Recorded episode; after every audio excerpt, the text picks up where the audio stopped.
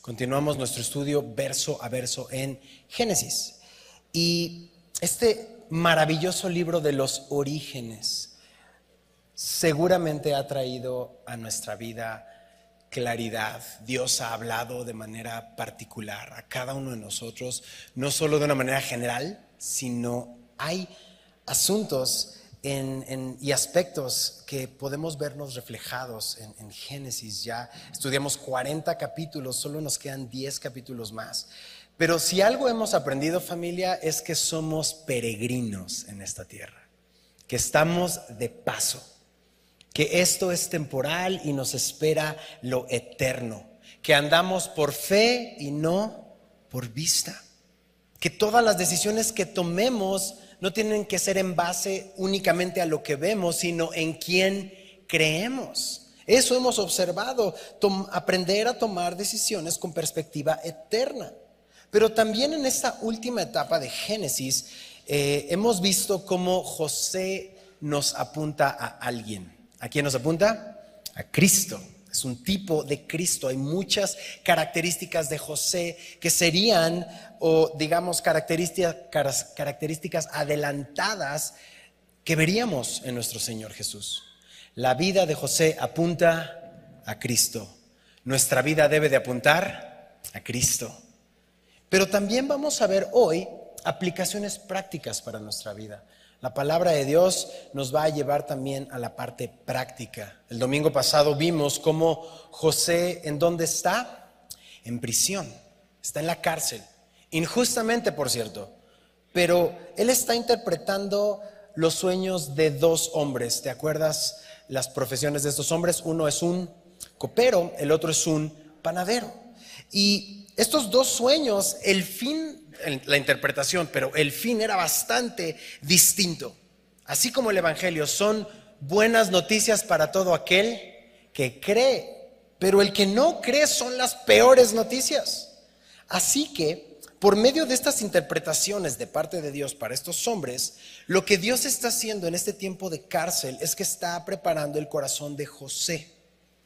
Sí, hubo muchas injusticias que le hicieron a José, muchísimas. Lo vendieron injustamente. Lo mandaron como eh, esclavo injustamente. Lo metieron a la cárcel injustamente. Ya se olvidaron de él en la cárcel injustamente. Pero uno pensaría que Dios se olvidó de José, pero no, hay un propósito por el cual José pasó por todo esto, por el cual había llegado a Egipto. Por medio de José, Dios salvaría del hambre no solo a la nación entera de Egipto, no solo a ellos, sino a las naciones alrededor e incluso su propia familia, la familia de José. Y de hecho, estos últimos capítulos sientan la base en donde va a venir la familia de José, el pueblo de Israel va a crecer para entonces, después de muchos años, salir con mano poderosa. Por eso, no te pierdas nuestro estudio en Éxodo. Muy pronto vamos a llegar ahí. Así que lo que sucedió en el capítulo anterior es que el copero es restituido en su puesto, el panadero quizá en un plan para envenenar al faraón, es descubierto y entonces fue llevado a la muerte. Y así lo hizo saber Dios a través de José a estos hombres. Pero José le dice al copero, si te acuerdas, si pones ahí tus ojos al final del capítulo 40, eh, al final está José diciéndole, acuérdate de mí cuando tengas este bien. Haz conmigo misericordia, dile de mí a Faraón. En pocas palabras, sácame de aquí. Yo no quiero estar aquí, es injusto que yo esté aquí. Y el copero tan agradecido, hasta parece mexicano, por aquello que José le dijo, seguramente hubiéramos pensado que lo tenía en su lista de prioridades. Ajá. El capítulo anterior que dice que no se acordó de José, sino que le olvidó. Así comienza el verso 1 capítulo 41. Solo vamos a leer la primera parte del verso 1 y oramos. Dice la palabra del Señor, aconteció que pasados dos años tuvo Faraón un sueño. Inclina tu rostro, vamos a orar. Padre, gracias por esta oportunidad que nos das de acercarnos a ti en congregación, a tu palabra. Venimos cada uno de nosotros aquí en el auditorio o conectados en casa, con agradecimiento. Venimos con humildad, sabiendo que tú eres un Dios bueno, que redarguyes, que reinas, que revelas, que resuelves, que recompensas, que redimes. Háblanos hoy, habla nuestro corazón, a cada uno de nosotros. Glorifícate, Señor. En el nombre de Jesús oramos. Amén. Pasados dos años, Faraón tuvo un sueño. Realmente dos, pero es uno, es uno. Dos años completos, dos años. O sea, una pandemia completa, en pocas palabras. Es un montón de tiempo. El copero no se acordó de José. Un hombre al que ayudó José se olvida. ¿Cómo crees que fueron estos dos años para José? Adicionales a 11 años que llevaba como esclavo. 11 años más otros dos años, ya son 13 años y no lo registra la escritura, pero solo puedes pensar un poco, José levantándose de mañana, pues Dios, buenos días, aquí estoy bien, no pasa nada, Dios es bueno. Ya son muchos años. Yo no sé, la Biblia no lo revela, quizá está desanimado, quizá está deprimido. Qué terrible sentimiento sentir que te han olvidado. ¿Te ha pasado? Y más por aquellos que ayudaste. ¿Te ha pasado? Sentirte olvidado por aquellos que se supone que tenían que pensar en ti. No hay registro de sus sentimientos, pero tampoco hay registro de que José condiciona a Dios diciendo, bueno, Dios, te doy seis meses para que me respondas. Es más, te doy un año para que se resuelva este asunto. No hay ese registro. José no le puso fecha de expiración a su fe. Es decir, la fe de José no es dictada por la circunstancia. Está en la cárcel injustamente, no la está pasando bien, pero José permanece fiel al Señor porque Dios es fiel con José, con sus hijos. Dos años adicionales. Él no sabe lo que está sucediendo, pero están a punto de llamarlo, está a punto de salir de la cárcel. Y algunos de ustedes han venido ya desde hace algún tiempo a Semilla, estudiamos la Biblia verso a verso de manera inductiva, es decir, que no solo observamos el capítulo, eh, no solo interpretamos, sino también aplicamos y seguro más de una vez cuando estás leyendo a Adán dices, ya me vi. Y ves a Abraham, a Isaac, a Jacob y dices, ya me vi, ¿no? Sí, tiene que ver un poco y seguro ya te viste en la prisión con José, que hasta ya le dices a tu familia, ya, díganme Joseph, ¿no? Bueno, de perdiz dime Pepe, ¿no? Y ya si te llamas José, dices, cuánta razón tenías, papá, en ponerme. Pero me hubieras puesto mejor Benjamín. No, espérame. ¿Por qué? Porque Benji era el consen, era el hermano de José. Esa es la razón. Pero al final, independientemente, sí quiero recordarte que hay un poquito de José en cada uno de nosotros. Es decir, quizá hoy estás en esos años de dificultad y desaliento. La palabra de Dios no regresa vacía. El Señor llama a los suyos, a su palabra. Y probablemente te está llamando en un año difícil, de desaliento, de espera. ¿Y saben algo? El tema de espera en la Biblia es muy recurrente, es muy común en la vida cristiana. De hecho, ¿qué estamos haciendo en este momento? Estamos esperando el regreso del Rey. Estamos esperando el regreso de Cristo. Nos gustaría que el Señor ya viniera. Vemos tanta injusticia alrededor de nosotros que quisiéramos que Él ya estuviera aquí. Pero el Señor muchas veces nos pide esperar. Y es mucho más de lo que nos gustaría. Pero si Él es tu Señor, quiero recordarte esta tarde que Él dice, cuando esperas? Él dice cuándo comienzas y Él dice cuándo te detienes. Porque lo que vamos a ver aquí es que Dios está con José. José no lo ve claramente, pero Dios está en la cárcel con él. Y él está fuera de la cárcel mostrándole al faraón lo que vendría. ¿Cuántas veces Dios va a utilizar estos momentos de dificultad? Y ni siquiera te pedí que levantaras la mano, pero probablemente ya estás en uno de ellos para que voltees tus ojos al cielo. Para que nuestra fe, mucho más preciosa que el oro, sea probada. Primera de Pedro 1.7 justamente dice eso. Que nuestra fe sea hallada en alabanza, en gloria y en honra cuando sea manifestado Jesucristo. ¿Te sientes olvidado? ¿Te sientes olvidada? Dios está contigo. ¿Te sientes en prisión? Espera. Sé paciente. Porque la paciencia es fruto del Espíritu Santo. Amor, gozo, Paz, paciencia. ni siquiera estoy apelando a échale ganas, hermano, aguanta, apechúguele un ratito más. No, te estoy diciendo que el Espíritu Santo que ya está en ti va a producir en ti esto. Así que Dios va a quitar el botón de pausa y vamos a ver la soberanía de Dios actuando en la vida de José. Entonces, continúa, pon tus ojos en el texto, tuvo Faraón un sueño le parecía que estaba junto al río, verso 2, y que del río subían siete vacas hermosas a la vista y muy gordas y pasían en el prado.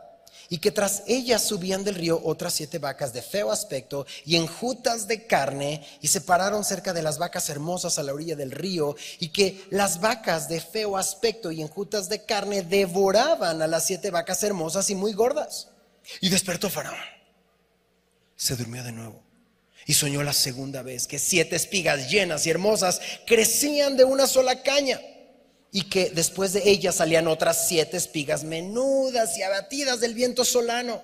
Y las siete espigas menudas devoraban a las siete espigas gruesas y llenas y despertó a Faraón. Y aquí que era un sueño. Uf. Pero sucedió que por la mañana estaba agitado de su espíritu y envió e hizo llamar a todos los magos de Egipto y a todos sus sabios y les contó Faraón sus sueños, mas no había quien los pudiese interpretar a Faraón. Muchos años más adelante de esto que estamos leyendo ahorita, muchos más años más adelante, le va a suceder a otro rey muy poderoso, quizá te acuerdas el rey de Babilonia. ¿Te acuerdas cómo se llamaba? Nabucodonosor, algo muy similar. Y en ese tiempo Dios va a usar a Daniel, un jovencito, para mostrarle a este hombre pecador, despiadado, el plan de Dios. Pero primero en Génesis estamos viendo que Dios le da a Faraón, el hombre más poderoso de la región, dos sueños en una misma noche y estos sueños lo despiertan. ¿Te ha pasado? Una pesadilla, un sueño, te despiertas y dices, no, no fueron los tacos de anoche. ¿Qué está pasando? Bueno, sus magos y sus sabios no pudieron interpretar estos sueños. A diferencia de, Nabucodonosor, él hasta se le olvidó y decía, si no recuerdas que soñé y aparte me interpretas, todos mueren, ¿no? Esa es otra historia, ya llegaremos ahí.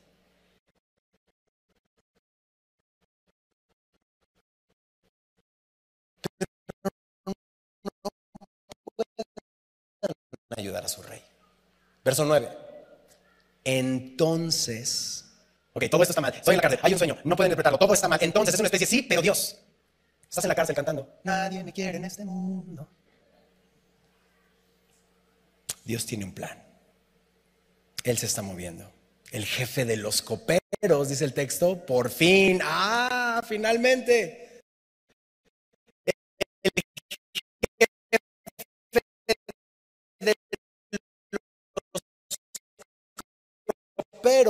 la razón por la cual él estuvo en la cárcel y conoció a José y hubo este encuentro y este conocimiento diciendo, sé que muchos tienen su Biblia abierta tienen hasta plumones y colores, subraya esta siguiente frase, me acuerdo hoy, ¿de qué? De mis faltas. ¿Puedes repetir conmigo? Me acuerdo hoy de mis faltas. Si tienes el texto abierto, subráyalo. En un momento voy a regresar a esta porción para decirte por qué te pedí que lo subrayaras. Verso 10.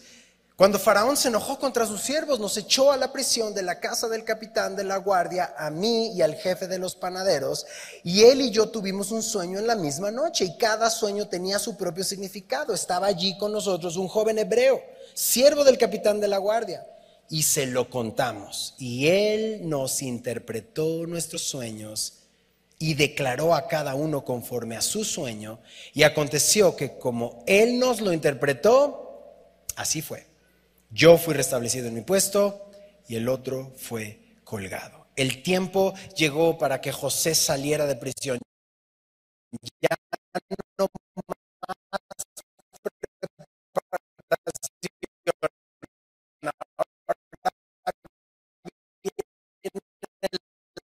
acción. Dios va a pasar muchas veces mucho más tiempo preparándote que usándote. Él está preparando. Eso lo vemos en la Biblia, Señor. Usa mi vida, ¿no? Úsame, Señor. Aquí estoy. Y el Señor está diciendo, espera, te voy a preparar. Espera. Porque Él siempre inclina el corazón del rey a lo que Él quiere. Y quizá te sientes olvidado. Y quizá te sientes fuera de lugar y quizás sientes que nadie se acuerda de ti, pero así como inclina el corazón del rey, en este caso inclina el corazón del copero o va a inclinar el corazón de tu jefe o de tu vecino o de cualquier persona, porque Él es Dios. Él puede mover nuestro corazón, Él mueve el corazón de la gente. Y entonces recuerda al copero acerca de José y pareciera que en estos dos años el copero más bien esperó para que saliera el momento específico donde él diera la gran idea de que conoce a alguien, ¿no? ¿Por qué pareciera? Porque con Nabucodonosor así sucedió. El capitán de la guardia dijo, oye, yo encontré a un joven que te puede, ¿no? Pienso que aquí fue de parte de Dios y en el momento te pedí que subrayaras que, ¿me acuerdo?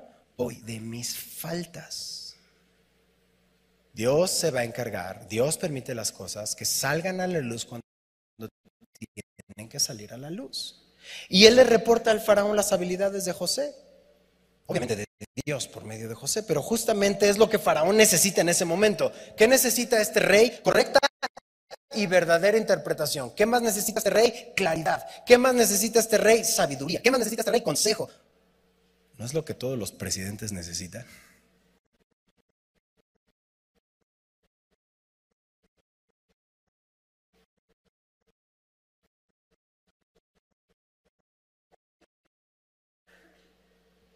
Pero antes de pasar a la respuesta de Faraón, te pedí que subrayaras donde el copero dice, me acuerdo hoy de mis faltas.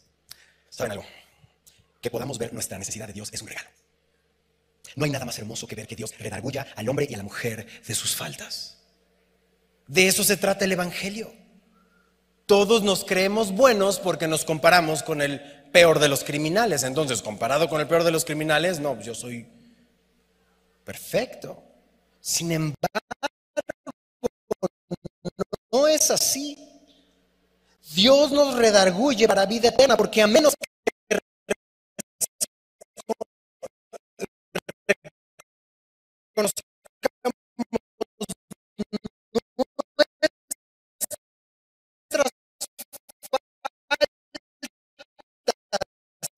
y las confesemos delante de Dios, no hay perdón de pecados.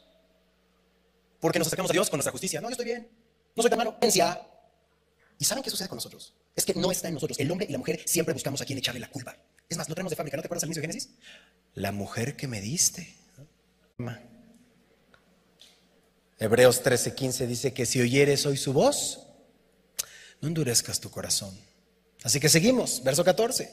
Este pequeño verso 14 fue la oración respondida de José. Este pequeño verso 14, si tienes ahí tu Biblia abierta y tu pluma, puedes dividirlo en cuatro. Mira lo que dice. Entonces Faraón, pon un número uno, uno, envió y llamó a José. Dos, y lo sacaron apresuradamente de la cárcel. Tres, ¿qué dice el texto? se afeitó y mudó sus vestidos. Y cuatro, vino al rey, vino a Faraón. Así, sin más preámbulo, José va a ser un embajador del rey de reyes, pero también veo un cuadro del Evangelio. Obviamente no asemejamos a Faraón, a Dios, en ninguna manera. Sin embargo, observa los pasos. Uno envió y llamó a José, dos lo sacaron de la cárcel, tres se afeitó y se mudó sus vestidos y cuatro vino al rey. Dios que es rico en misericordia con su gran amor que nos amó, que dice Efesios capítulo 2, 5, aún estando nosotros muertos en nuestros delitos y pecados, pensando que estábamos bien, pensando que lo hacíamos bien, pensando que nadie nos tiene que explicar nada, nos alumbra el Evangelio y nos damos cuenta que tan pecadores somos y cuánto Dios nos ama por su gran amor con que nos amó, nos dio vida juntamente con Cristo. Por gracia somos salvos. Y el verso 6 de Efesios 2 que dice, y juntamente con Él nos resucitó. Asimismo nos hizo sentar en lugares celestiales con Cristo Jesús. Probablemente hoy te ves al espejo, yo me veo al espejo y dices, no Dios, como que no veo mucho tu obra, como que me veo igual, como que doy tres eh, para adelante y cinco para atrás y como, sí, porque nuestra visión es temporal. Es decir, nosotros vivimos en un tiempo, pero Dios vive en dónde? En la eternidad. Para Él no hay tiempo. Entonces Él ya te ve como eres en Él. Él ya te ve sentado en lugares celestiales. Él ya te ve porque Él lo dijo. Simplemente es una cuestión de perspectiva, de espera. Y entonces hace 13 años le habían quitado la túnica que le regaló su papá, la rompen, la manchan de sangre pero hoy José le están dando vestidos dignos de estar frente a un rey. Verso 15. Y dijo Faraón a José, yo he tenido un sueño y no hay quien lo interprete. Mas he oído decir, subraya el texto, de ti que oyes los sueños para interpretarlos. ¿Qué momento? Para los que se dedican a las ventas prácticamente te están poniendo el momento de cierre. He dicho que he, escuchado que tú tienes el producto que yo necesito. He escuchado que tú sí sabes que tú eres el consultor que yo necesito. ¿Te imaginas a José diciendo, pues, te habías tardado, mi chavo? Yo soy el efectivo. Pero vamos a leer la respuesta de José puedo decir la gloriosa respuesta de José. Porque por esta respuesta entendemos que aún en valle de sombra y aparente abandono de la cárcel, José sabe a quién le pertenece y quién sustenta su vida. Verso 16, respondió José a Faraón diciéndole conmigo, no está en mí. ¿Lo puedes repetir? No está en mí. Una vez más, no está en mí. Es decir, no se trata de mí el momento clave en el cual Él puede eh, poner todo el reflector sobre Él y decir que sí, que Él ya sabe, que Él puede. Cuando tengas el reflector encima, apunta a la cruz. No se trata de mí, es Jesús. Yo no traigo nada, es Cristo apunta a Cristo, apunta a Jesús, apuntas a quien verdaderamente te sostiene, apuntas al que verdaderamente te ha amado, apuntas al único que puede satisfacer el corazón del ser humano frente a la primera oportunidad, frente a los más importantes, les hace saber que si hay algo bueno en ti no es tuyo. Por eso José dice, no está en mí. Pero mira lo que dice, Dios, apunta a Dios, será el que dé, ¿qué dice el texto? Respuesta que propicia. Si tienes el texto abierto, subráyalo. Respuesta propicia a Faraón. José es joven, tiene 30 años, pero no se lleva la gloria. Y vaya que los 30 años es cuando más tigre te sientes. No se lleva la gloria. Sabe quién es, sabe quién le pertenece, sabe a quién representa y saben a quién me recuerda que vimos al inicio, a Nabucodonosor ¿Y qué le dijo Daniel a Nabucodonosor? Solo toma nota de Daniel 2.28. Le dijo, yo no te lo voy a interpretar, pero hay un Dios en los cielos, el cual revela los misterios. Imagínate esta escena Estos hombres poderosos que hacen lo que quieren cuando quieren, como quieren y adoran a sus dioses con D minúscula y nadie les dice nada, Dios nos ama tanto que te voy a revelar lo que va a pasar. No lo merece Faraón. No lo merece Nabucodonosor. No lo merecemos tú y yo ver el plan de Dios de salvación pero ¿por qué lo hace? Porque nos ama. Y hoy a ti y a mí, pecadores que bien podríamos recibir la justa ira de Dios sobre este país, sobre este mundo, todos lo sabemos. Todos lo sabemos.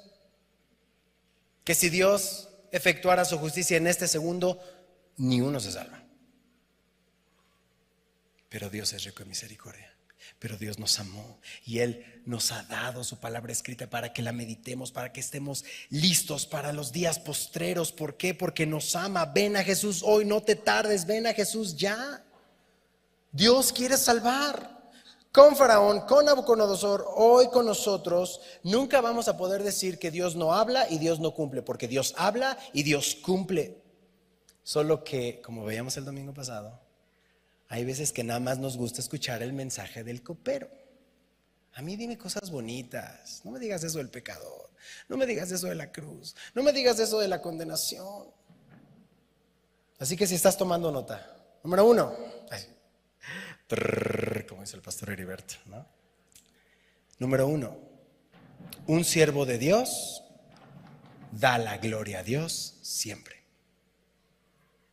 Un siervo de Dios en donde quiera que esté, da la gloria a Dios siempre. Número dos, un siervo de Dios es fiel al mensaje.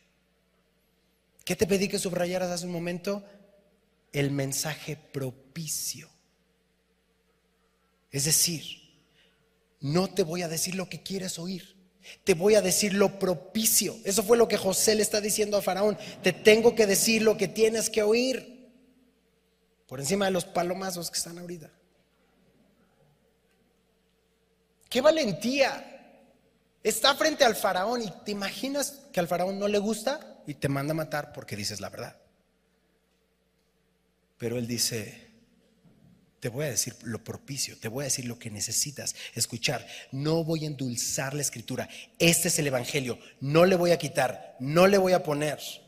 Te lo voy a leer y listo. Eso es lo que tú y yo tenemos que hacer en este mundo. No te preocupes. Cree en la suficiencia de la escritura. Si te, si te redarguye, si te contrista, si te avergüenza para llevarte a salvación, pues lo Dios. Si te endurece, si crujes tus dientes, pues no hay profeta en su tierra. Porque solo es de Dios da la fe. No se trata de mí. Se trata del mensaje. Se trata de la palabra. Se trata de nuestra respuesta. Verso 17, entonces Faraón dijo a José, en mi sueño me parecía que estaba a la orilla del río y que del río subían siete vacas de gruesas carnes y hermosa apariencia que pasean en el prado y que otras siete vacas subían después de ellas, flacas y de muy feo aspecto, tan extenuadas que no he visto otras semejantes en fealdad en toda la tierra de Egipto. Y las vacas flacas y feas devoraban a las siete primeras vacas gordas y éstas entraban en sus entrañas, mas no se conocía que hubiesen entrado, porque la apariencia de las flacas era aún mala, como al principio. Y yo desperté. Vi también soñando que siete espigas crecían en una misma caña, llenas y hermosas, y que otras siete espigas menudas, marchitas, abatidas del viento solano, crecían después de ellas, y las espigas menudas devoraban a las siete espigas hermosas. Y lo He dicho a los magos, ¿qué dice el texto? Mas no hay quien me lo interprete. Exacto, faraón, exacto. No hay nadie que puede llenar el vacío del hombre más que Dios. No hay filosofía humana, no hay tecnología humana, no hay recurso humano, no hay experiencia humana, no hay sabiduría humana, no hay invento humano que pueda siquiera compararse con lo que Dios ha establecido en su plan. Por eso Dios permite pasar cuántos años a José? Trece años por un momento tan complicado de sufrimiento, dolor, tentación, injusticia aparente olvido, no para que hoy estemos diciendo, ay, José se hará recordado por su gran humildad y el deseo de honrar a Dios, porque no se trata de José. Y claro, aún así su testimonio es hermoso. Sino porque Dios se va a glorificar en la vida de José. Dios va a mostrar su poder y Dios va a cumplir lo que Él promete. Así como contigo y conmigo. Por eso antes de pasar al siguiente verso, solo puedo imaginar el número de decisiones que vamos a tomar esta semana todos los que estamos aquí. Y, y si sumamos los que están conectados, si buscas un consejero para tomar tu decisión, busca que sea fiel a la escritura. Que el consejo que escuches sea la palabra de Dios. Y pídele al Señor que ponga un corazón en ti que quieras escuchar. No lo que te sirve o lo que tú quieres, sino lo propicio. Respuestas propicias conforme a su propósito, no al mío. Aunque el tuyo pueda estar increíble, un propósito bien cristiano, su propósito es más alto. La hora de la verdad, verso 25. Entonces respondió José a Faraón. El sueño de Faraón que dijo José es uno mismo. Dios ha mostrado a Faraón lo que va a hacer. Las siete vacas hermosas, siete años son. Y las espigas hermosas son siete años. El sueño es uno mismo. También las siete vacas flacas y feas que subían tras ellas son siete años. Y las siete espigas menudas y marchitas del viento solano, siete años serán de hambre. Esto es lo que respondo a Faraón. Subraya este texto, esta primera parte o última parte. Lo que Dios va a hacer, ¿qué dice el texto? Lo ha mostrado a Faraón. Subráyalo. Lo que Dios va a hacer, lo ha mostrado a Faraón. He aquí que vienen siete años de gran abundancia en toda la tierra de Egipto, y tras ellos seguirán siete años de hambre, y toda la abundancia será olvidada en la tierra de Egipto, y el hambre consumirá la tierra, y aquella abundancia no se echará de ver a causa del hambre siguiente, la cual será gravísima. Y el suceder el sueño a Faraón dos veces, subraya esta parte, significa que la cosa es firme de parte de Dios y que Dios se apresura a hacerla. Así que aquí está, si estás tomando nota, número uno, Dios va a hacer lo que te ha mostrado. No puedes negociar con Dios. Él es Dios, nosotros no. Número uno, Dios va a hacer lo que te ha mostrado. Y número dos, Dios se apresura a hacerlo. Él va a hacer lo que te ha mostrado. Pregunta, ¿qué te ha mostrado? Toma nota en tus devocionales. Toma nota en las enseñanzas. Dios te está hablando cada momento. Y nosotros preocupados y afanados por aquello que va a aparecer. Y lo que Dios nos está diciendo, su palabra eterna y verdadera, pasa a segundo plano. ¿Saben qué sucede cuando estamos afanados? ¿Te acuerdas en Lucas 10 lo que Jesús le dice a Marta? Y no voy a pedir que levanten las Martas la mano, no como te llamas Marta, pero te identificas con Marta, porque yo voy a poner mi nombre ahí, no sé tú, pero yo, ¿no? Voy a poner mi nombre ahí. Marta, Marta, ¿qué dice el texto? Afanada y turbada estás con muchas cosas. ¿Qué dice el verso, el glorioso verso 42? Pero solo una cosa es necesaria, que Jesús, el Rey absoluto del universo, te diga que solo una cosa necesitas, ¿cuál es? María ha escogido la buena parte, la cual no le será quitada. Y sé que te han quitado muchas cosas, pero esta nadie te la va a quitar. Dos versos antes dice cuál es, verso 39 de Lucas 10. Sentándose a los pies de Jesús, oía su palabra.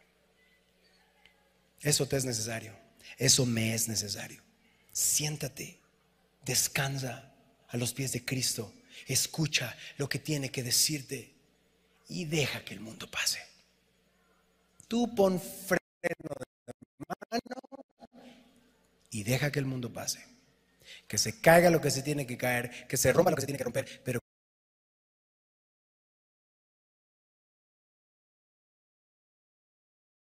que la gloria de Dios y su voluntad tú puedas verla.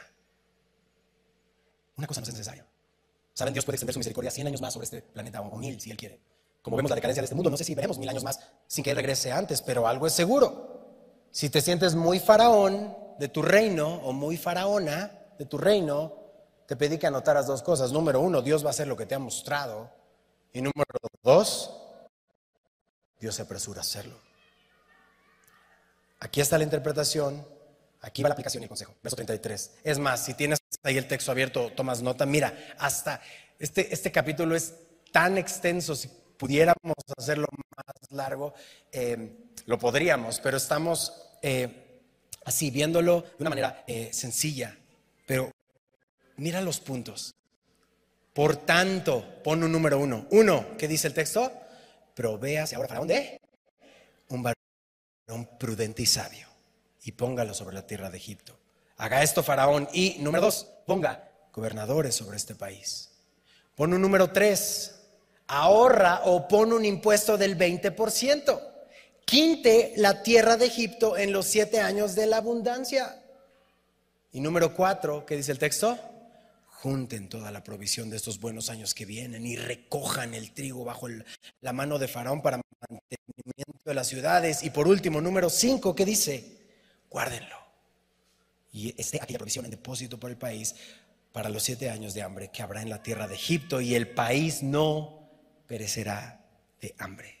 Dios le está mostrando a Faraón por medio de José lo que planearía hacer los siguientes 14 años en la tierra. ¿Y qué va a hacer Faraón? Verso 37. El asunto pareció bien a Faraón y a sus siervos. Y dijo Faraón a sus siervos, ¿acaso hallaremos, qué dice el texto? Otro hombre como este, en quien esté, subraya, el Espíritu de Dios. Qué increíble. Primero Faraón diciendo, ¿qué onda tú interpretas? Me han dicho que tú eres el efectivo. Ya se acaba de dar cuenta que no es él. Pero por la actitud de José ya está convencido que es el Dios de José el que está detrás de todo esto. Faraón glorificando a Elohim. Increíble. Faraón glorificando al Dios de Abraham. Faraón ahora conoce el plan de Dios. Y mira cómo obedece el plan de Dios de José, del Dios de José. Verso 39. Y dijo Faraón a José, pues que Dios te ha hecho saber todo esto. No hay entendido ni sabio como tú. Tú estarás sobre mi casa y por tu palabra se gobernará todo mi pueblo. Solamente en el trono seré yo mayor que tú Dijo además Faraón a José, aquí yo te he puesto sobre la tierra de Egipto. Entonces Faraón quitó su anillo de su mano, lo puso en la mano de José, lo hizo vestir de ropas de lino finísimo y puso un collar de oro en su cuello y lo hizo subir en su segundo carro y pregonaron delante de él, doblad la rodilla y lo puso sobre toda la tierra de Egipto. Y dijo Faraón a José, yo soy Faraón, y sin ti ninguno alzará su mano ni su pie en toda la tierra de Egipto. Y llamó Faraón el nombre de José Safnat Panea, y le dio por mujer a Asenat, hija de Potifera, sacerdote de On. Y salió José por toda la tierra de Egipto. Faraón escuchó el consejo. La misma palabra en Proverbios 21 dice que el corazón del rey está en la mano de Jehová y a todo lo que quiere lo inclina. Así que Dios permite que Faraón escuche. Faraón, Faraón, si quieres tener tus, tu reino, escucha. Frente a Faraón, mostró prudencia, mostró valentía, mostró sabiduría. Dios le dio la solución al problema. Era evidente que el Espíritu de Dios estaba sobre José no le dice, oye, eres el bueno, sino ahora le dice, el bueno está contigo. Reconozco. Trece años, le quitaron su túnica especial y ahora el faraón lo está vistiendo, le está dando su anillo, un collar, prácticamente su poder. Ahora tiene autoridad, la misma autoridad de faraón para gobernar con la sabiduría de Dios.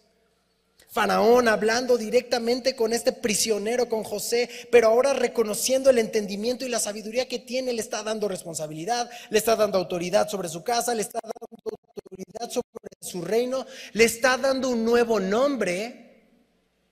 No sabemos el significado, pero realmente no importa. notó, porque en el verso 55 le vuelve a llamar José. Así que no le quitan su identidad. Y a ti te dan la gerencia y ya estás hablando así. ¿Cómo estás?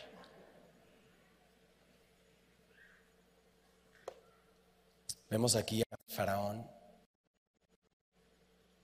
dándole una esposa, dándole trabajo, tanto que podríamos sacarle jugo solo a estos versos. Cada domingo no pretendemos sacarle jugo a cada verso.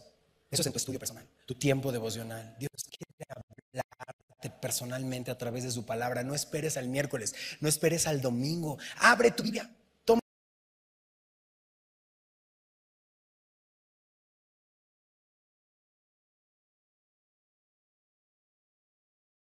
Nota, dedica un tiempo no negociable con Dios a través de la Biblia. Aplicaciones personales que Dios quiere decirte. Y vemos que José no se duerme en sus laureles. José se puso a trabajar, así termina el verso 45. Y salió José por toda la tierra de Egipto. Ese es el carácter de un hombre y una mujer de Dios. Un varón y una mujer prudentes y sabios. Un varón y una mujer en quien está el Espíritu de Dios. Un varón y una mujer que trabaja, que junta, que guarda para compartir, no para acumular, para compartir sabiamente para traerle pan al que no tiene.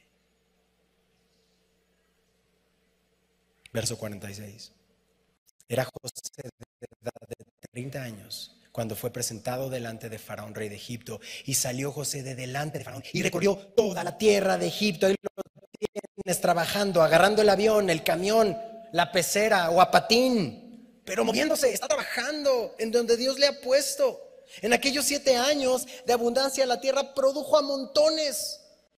Y él reunió todo el alimento de los siete años de abundancia que hubo en la tierra de Egipto. Y él guardó el alimento en las ciudades. Y él puso en cada ciudad el alimento del campo de sus alrededores. Y él recogió trigo como arena del mar, mucho en extremo, hasta no poderse contar porque no tenía número.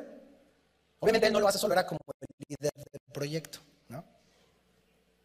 Pero ahí lo tienes, involucrado en todos los procesos. Viaja, planea, reúne, guarda, administra, recoge.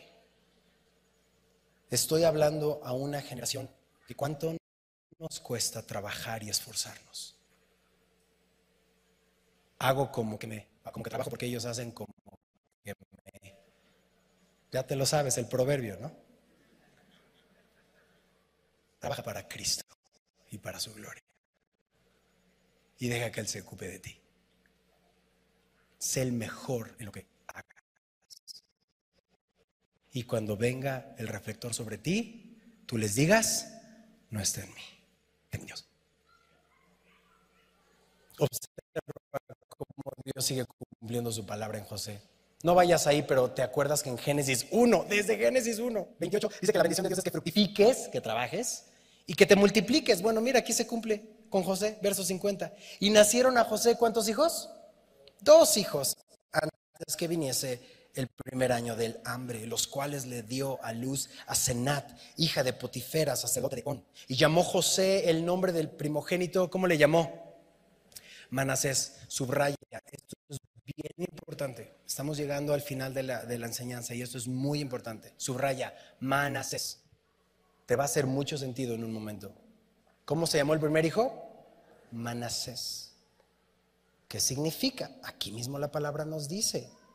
Porque dijo, le conmigo, Dios me hizo olvidar todo mi trabajo y toda la casa de mi padre. Ahorita lo explico en un momento. Y llamó el nombre del segundo. ¿Cómo le llamó? Efraín. Manasés. ¿Y quién más? Efraín. Ahorita te van a hacer el sentido completo. Manasés y Efraín, porque dijo, Dios me hizo fructificar en la tierra de mi aflicción. De su esposa egipcia, ah, ¿qué te dije que José es un tipo de quién? De Cristo. Tiene una esposa gentil. Qué interesante. Es un tipo de Cristo porque se está casando con una mujer gentil. Como Cristo con la iglesia, con nosotros.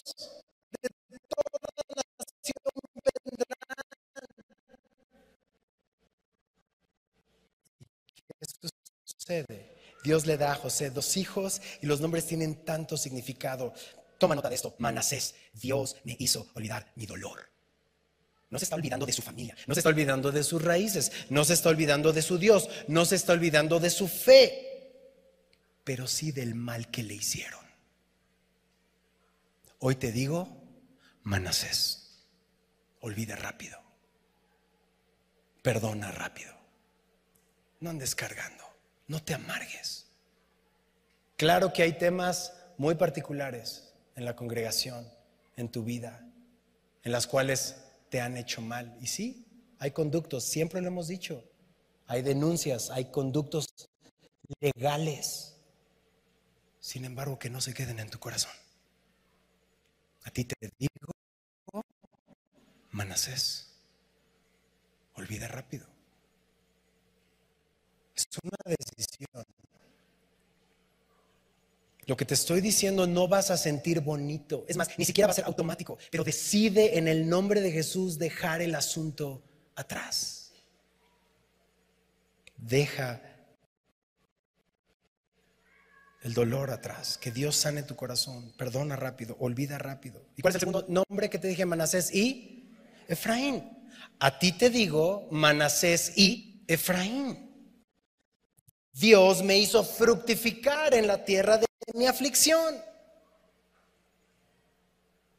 No puedo ir para adelante si estoy dando pasos para atrás. Necesito Manasés para entonces Efraín. Necesito olvidar y dejar para entonces extenderme a Cristo. ¿Qué dice Filipenses 3:13? Lo sabes de memoria. Pablo está escribiendo una cosa hago, así como Jesús le dijo, una cosa te es necesaria, Pablo está diciéndole a la iglesia, Dios por medio de Pablo, una cosa hago, olvidando ciertamente lo que queda atrás y extendiéndome a lo que está delante. Una cosa hago, Manasés y Efraín. ¿Y a dónde es Efraín? Aquí lo dice, prosigo a la meta, al premio del supremo llamamiento de Dios. ¿Quién es mi meta? Jesús. ¿Quién es mi premio? Jesús. Ya no camines como Michael Jackson y su moonwalk.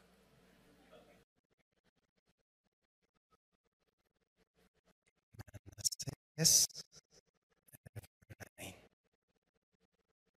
Manasés Efraín. Benji, ¿qué sucede cuando en ocasiones recuerdo el pasado? Velo como el lugar de donde Dios te rescató. Porque puedes verlo quizá como el lugar donde Dios quiere seguir rescatando a aquellos que siguen ahí. Y Dios puede usarte.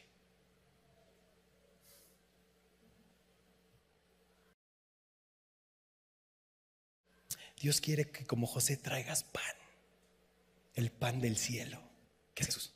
Dales a Cristo, dales a Cristo. Donde quiera que estés, da ese pan. Dios quiere seguir rescatando. Puede usarte para traer ese pan, el pan de la palabra. La gente tiene hambre y sed de justicia. Y si Dios abre sus corazones, ellos van a creer por tu testimonio, por la palabra que Dios pone en ti. Por eso no guardes rencores. No recuerdes cada ofensa acá. Ay, es que tal día, al Facebook. Ahí me ofendiste en el. Hmm. Hay otro Facebook celestial que no vas a pero Dios ya pagó. Sé libre de ello. Dios va a hacer todas las cosas nuevas, incluso las más desagradables que has vivido, has hecho o te han hecho. Hoy te digo, Manasés, olvida la ofensa y el dolor. Y entonces agradece y hoy te digo, Efraín, fructifica aún aquí, de este lado de la eternidad, en este mundo caído, puedo ser un lugar de pan para el hambriento. Lo veíamos el domingo pasado, eh, compartíamos, seamos cajeros automáticos celestiales, que si se acercan a ti, vienen a ti y reciben consejo, vienen a ti y reciben palabra, vienen a ti y reciben pan. Una sonrisa de perdiz. Pero que vean un embajador celestial una embajadora celestial. Y ya había dos, tres ahí este, solteros que están tomando nota. Entonces sí me puedo casar con una egipcia, una filistea, una babilonia. Bro, eres de Atizapán.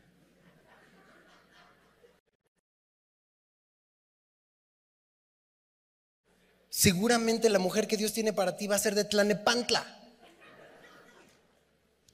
Pero no te unas en yugo desigual.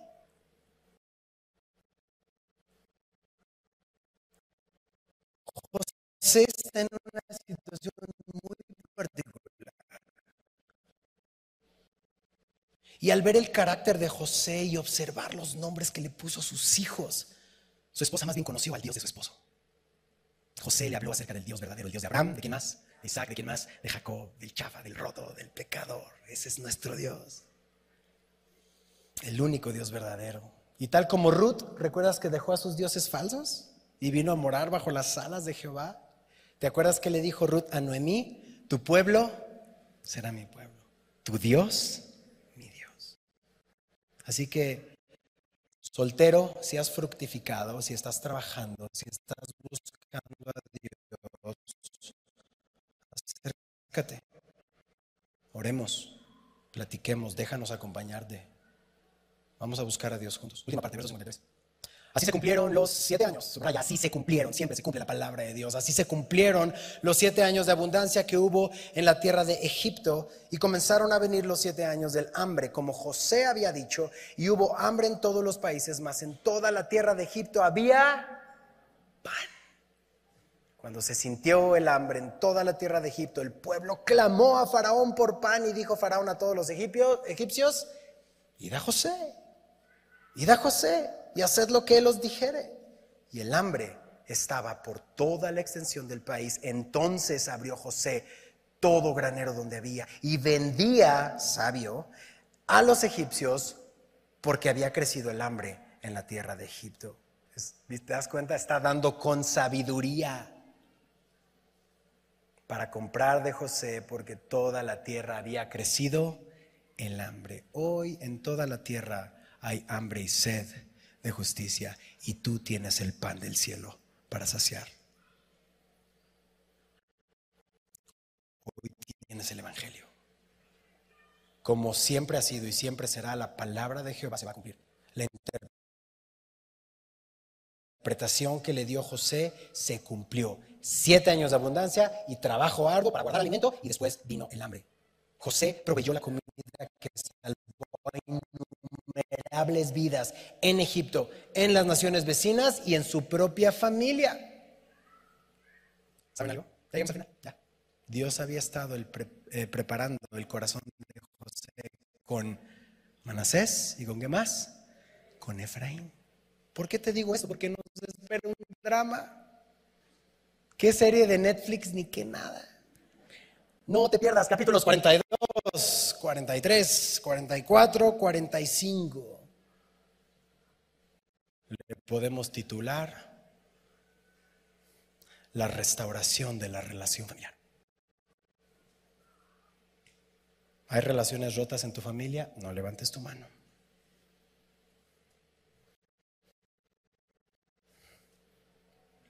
¿Anhelas la restauración de los hogares divididos? ¿Anhelas dejar que Dios sane las heridas que han estado allí por años?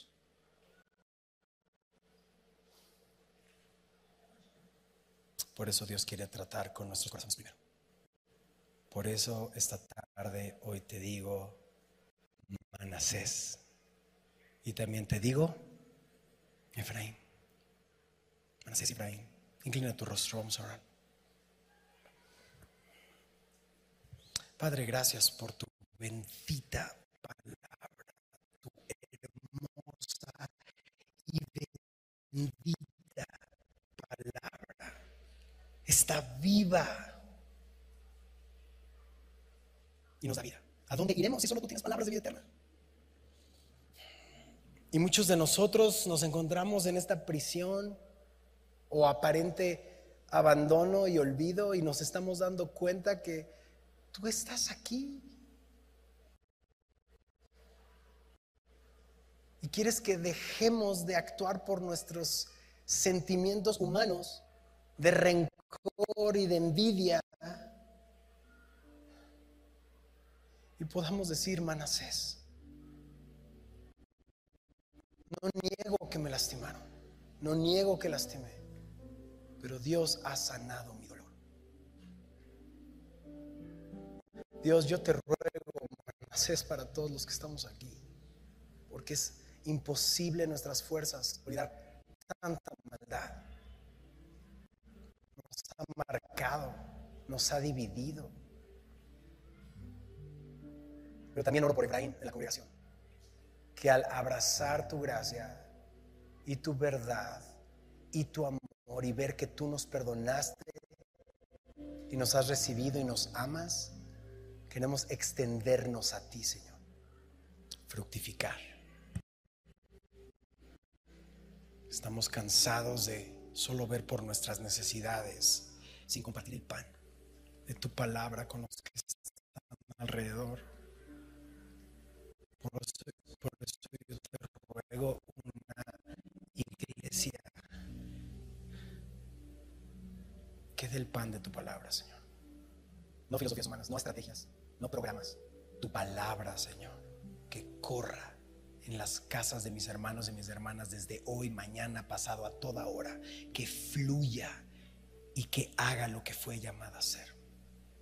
Te lo pedimos en el dulce nombre de nuestro Señor Jesucristo y juntos decimos, amén.